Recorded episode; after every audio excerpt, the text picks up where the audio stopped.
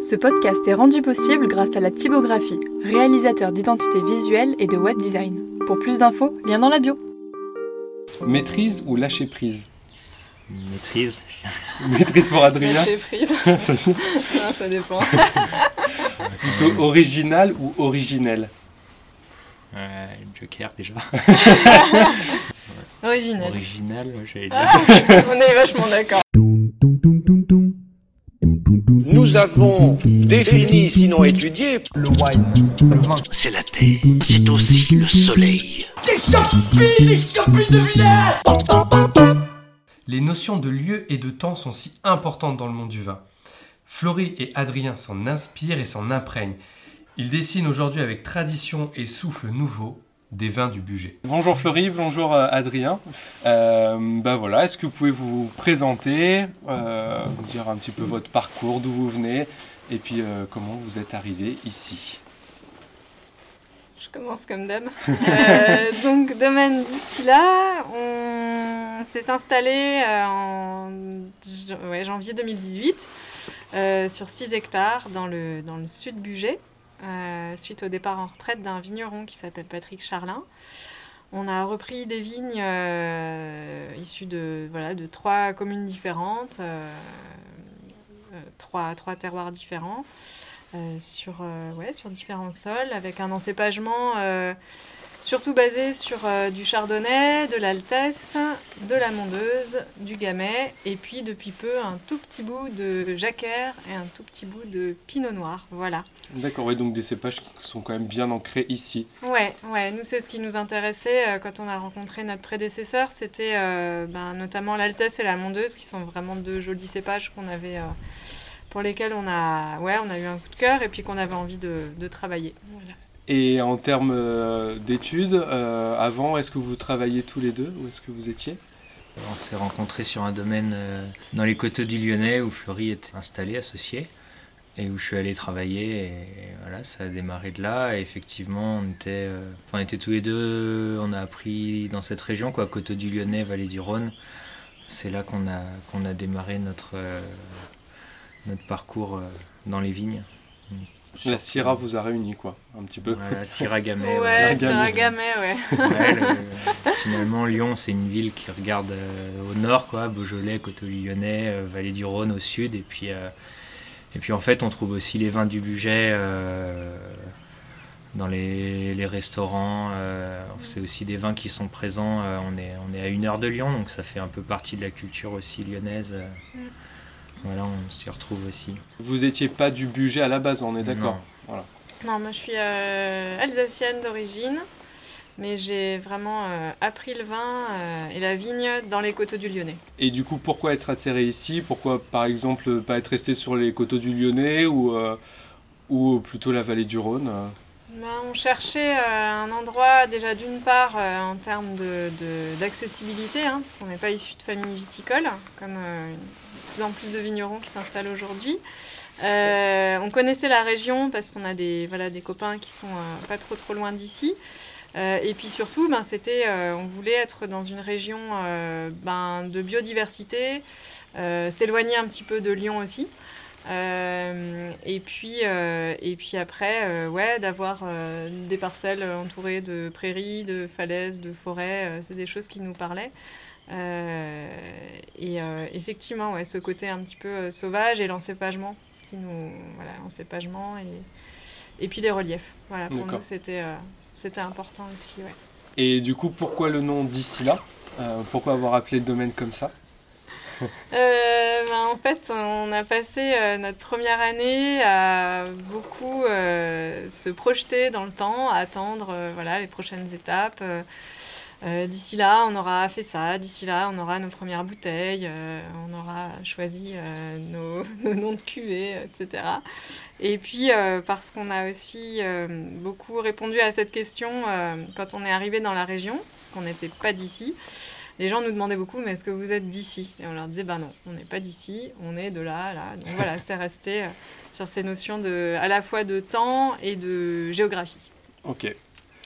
Et pour parler un petit peu plus du travail que vous faites euh, à la vigne, en cave, est-ce que voilà, vous pouvez expliquer euh, Voilà, quelles sont vos idées, comment vous faites? Ouais, ben, on, travaille en bio.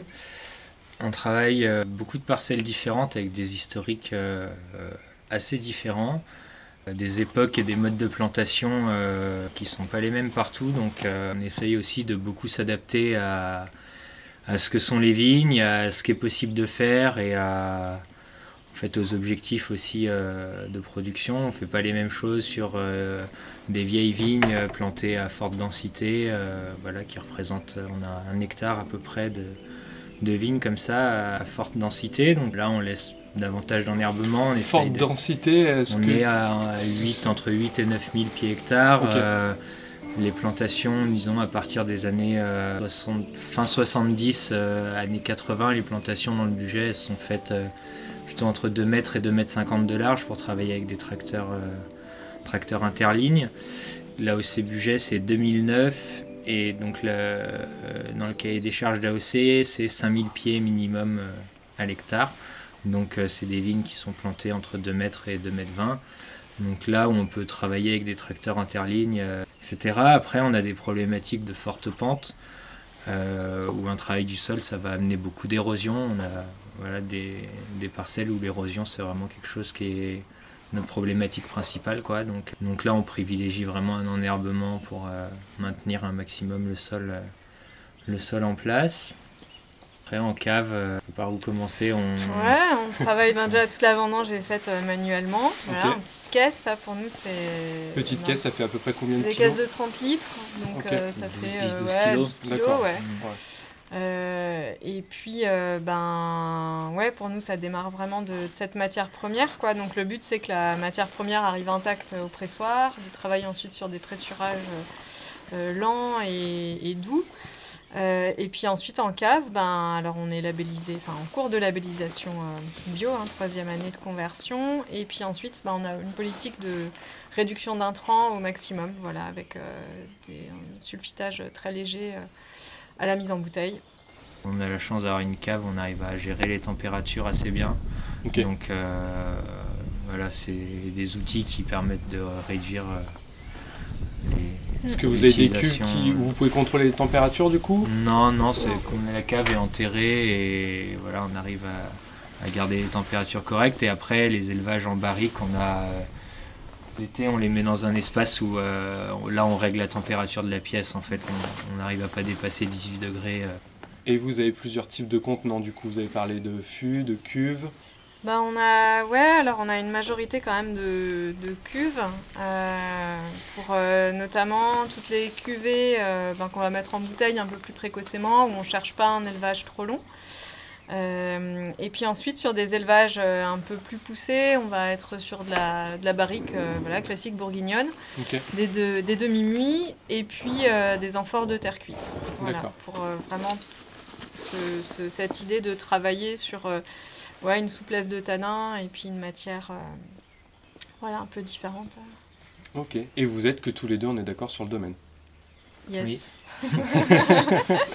Oui, l'idée c'était euh, à cette échelle de pouvoir rester à pouvoir faire au maximum euh, à deux. Alors, euh, les trois premiers printemps, on a quand même un peu couru, donc euh, là on va essayer de prendre un peu de renfort euh, voilà, sur un ou deux mois, mais sinon le, le- le but c'était de pouvoir faire euh, vraiment de A à Z. Quoi. Voilà. Et puis pour les vendanges, bien sûr, on est une quinzaine Oui. de personnes, mais euh, en dehors de ça, euh, ouais, Bien occupé quoi. bien occupé. ça y a pas de problème. Et donc pour aborder une partie un peu plus technique, donc la, la notion de terroir, c'est vrai qu'on parle beaucoup de notion de terroir sans... Des fois c'est un petit peu difficile à comprendre de comment ça se compose, euh, qu'est-ce qu'on met dans cette notion de terroir. Voilà, est-ce que vous pouvez nous, peut nous éclairer là-dessus et puis bah, du coup nous parler de votre terroir en même temps Ben ouais, généralement, qu'est-ce qu'on entend par terroir On entend euh, souvent c'est un sol, un climat, et puis euh, souvent on rajoute le travail, euh, le travail du vigneron, quoi, pour avoir une, définition un peu simple, mais qui permet de d'aborder différents aspects. Chez nous, eh ben, le- les sols, on est principalement sur des sols. alors, tout le massif du budget est calcaire, avec euh, plein de variantes. Ça peut être euh, des moraines glaciaires, plutôt une époque euh, de formation de moins 40 000 ans. On va avoir des éboulis calcaires en pied de falaise avec plutôt des mélanges de terre, des variantes plus limoneuses, plus argileuses. Et après, sur montagneux, il y a un terroir. Donc là, j'utilise terroir vraiment pour le côté sol, avec des terrains argileux, très argileux, que argileux, avec des zones d'éboulis calcaires par-dessus où on met en général des mondeuses. C'est un peu le, euh, le terroir pour les mondeuses, c'est d'avoir des éboulis calcaires. euh.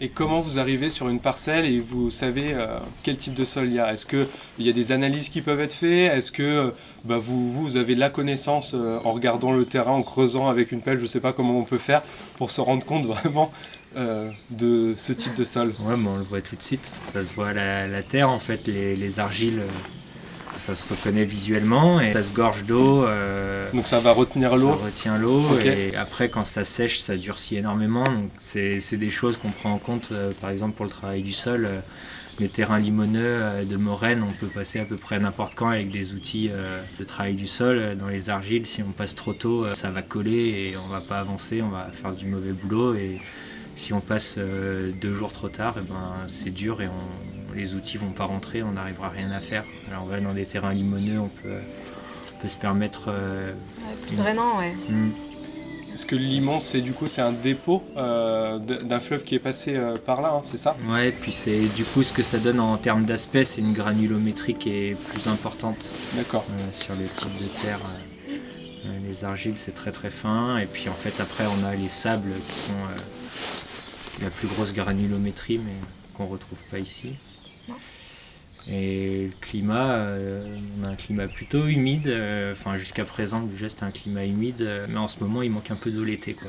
D'accord. On a toujours un printemps humide, juillet-août, euh, on passe à travers les gouttes. Donc, euh, On a à peu près 1200 mm d'eau par an. Donc ça, voilà, c'est c'est pour ça que c'est une région verdoyante, mais ça n'empêche pas que la, la sécheresse euh, gagne euh, du terrain et pose quand même souci en été euh, ici aussi. Ouais. Alors heureusement, on est en, pied, enfin, au pied de montagne, donc il y a quand même de la fraîcheur un petit peu le soir, mais on est...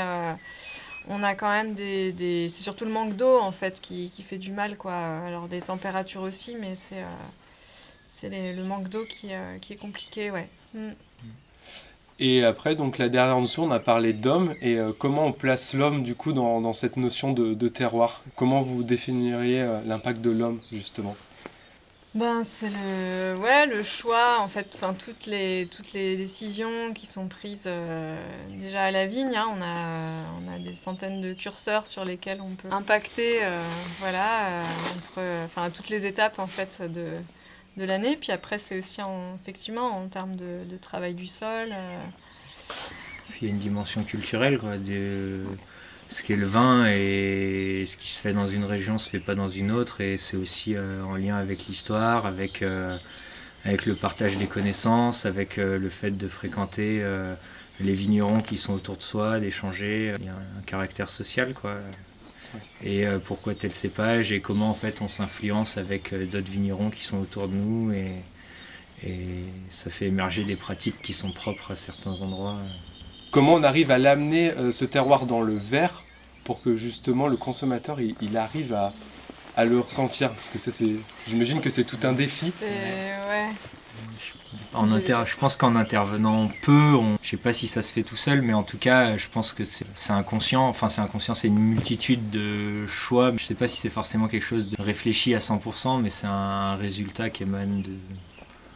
Ouais, de ce qui est dans, de ce qui est dans le sol, effectivement, en, en intervenant peu aussi euh, en cave, je pense que ça permet aussi de voilà d'avoir quelque chose de, de moins lissé, moins standardisé, sur lequel on peut retrouver euh, ce côté terroir. Et après, ben, nous par exemple, on travaille sur, euh, on isole les parcellaires, donc chaque terroir est isolé, Euh, ce qui fait qu'après, ben, pour que la personne puisse s'en rendre compte, euh, ben, c'est de goûter comparativement, voilà, de cuvées, on s'en rend vite compte. Alors c'est sûr qu'en prenant un verre comme ça, si on ne connaît pas, on va pas pouvoir reconnaître un terroir. Mais par contre, voilà, en, comparant des cuvées à cépage égal, par exemple, on se rend bien compte de, La bah, de l'apport différence. du sol, ouais, Ouais. parce que forcément, c'est des vins qu'on a travaillés à peu près, en tout cas nous, avec notre, une même philosophie et avec une même approche, mais le résultat euh, peut être très très différent en fait d'un terroir à l'autre, quoi, d'un sol à l'autre.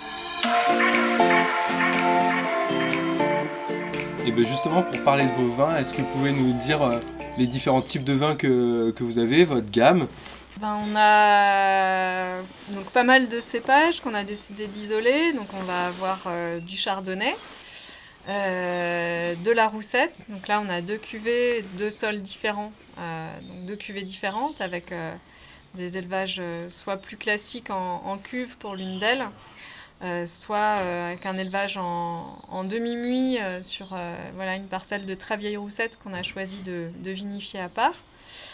On a aussi testé depuis deux ans là, des macérations de, justement d'altesse pour voir un petit peu ce, que ça, ce que ça donne avec euh, l'apport de, toute la matière euh, issue de la pellicule et, et euh, qui était assez intéressant. On a du. Chardonnay, donc on fait Chardot, ouais, ça je crois que j'ai dit. Ouais, t'as pas écouté T'as fait les blancs Les blancs, c'est fait. Les bulles, deux, bulles. voilà, bulles en méthode traditionnelle, méthode mm. champenoise. 100% euh, chardonnay pour l'une d'elles, avec 12 mois d'élevage sur latte, euh, non dosé. Et puis une deuxième bulle qui arrivera l'an prochain, avec un élevage un peu plus poussé de 24 mois. On va chercher quelque chose d'un peu plus évolué, un peu plus euh, patiné, sur un assemblage Altesse, Mondeuse, Chardonnay, à part égale. Voilà. Sur le terroir de Montagneux. Donc là aussi, dans l'idée d'avoir d'isoler toujours ce, terroir. Et puis ensuite en rouge, on a du gamay qu'on travaille euh, vraiment sur le côté très juteux, très friand, très léger en macération carbonique, assez courte. Euh, des mondeuses. Mmh. Vas-y, présente les mondeuses. Et donc les mondeuses, il y en a une sur la commune de Grolet, où on est des, sur des éboulis calcaires. Une parcelle très pentue qui est relativement basse en altitude et qui mûrit euh, très vite. Euh, c'est la première parcelle à démarrer au printemps. Enfin, c'est, euh, un peu la, parcelle où on court toute la saison. Et donc ça fait des mondeuses qui sont très généreuses, très vite, très fruitées, qui sont à boire très rapidement, très facilement. Et sur Montagneux, on est sur une exposition assez différente, des sols assez lourds. Donc on a c'est des, mondeuses qui demandent un peu plus de temps, voire beaucoup plus de temps euh, d'élevage, euh, de garde. Donc on est sur deux profils de vin différents, voilà, avec euh, un travail sur les amphores et ça on, alterne un peu les cuvées de mondeuses pour essayer de trouver ce qui réussit le mieux à, quelle parcelle. Et où est-ce qu'on peut trouver vos vins? Où est-ce que c'est possible de les trouver? Et si vous avez une fourchette de prix à donner euh, alors nos vins, on peut les trouver. Euh, alors nous, ça va être essentiellement sur Lyon, euh, Grenoble, enfin en Rhône-Alpes de manière générale. après nous, pour nous, la commercialisation, elle a démarré il y a deux ans, ouais, un an et demi, deux ans maintenant. Dont un an de Covid. Dont un an de Covid. donc on n'a pas encore essaimé nos cuvées partout. Sur Paris aussi, ben on a démarré euh, autour de nous, hein, donc euh, mm. voilà, Savoie, Haute-Savoie. Strasbourg. À Strasbourg euh, aussi. Angers, ouais, après voilà, on, on, trouverait aussi, ouais, en fait, ouais, pas mal. Un peu partout quand même. Il y a à Marseille. Ah oui, d'accord. À Marseille, ouais, un peu partout chez les cavistes, les restaurants quand ce sera à nouveau le moment. Voilà, et puis nos cuvées, euh, ouais, on savoir un petit peu. Et puis on est grosso modo, nos fourchettes entre 12, 13 euh, et 20, 20, pour la mondeuse en amphore, ouais, à peu près. Voilà. Parfait. Moi, je vous remercie, c'était parfait. Ouais, merci Oula, merci à vous. J'espère que vous avez pris plaisir à découvrir leur univers et que la notion de terroir vous parle un peu plus. Comme d'habitude, on répond à vos questions sur Insta à Ciao Ciao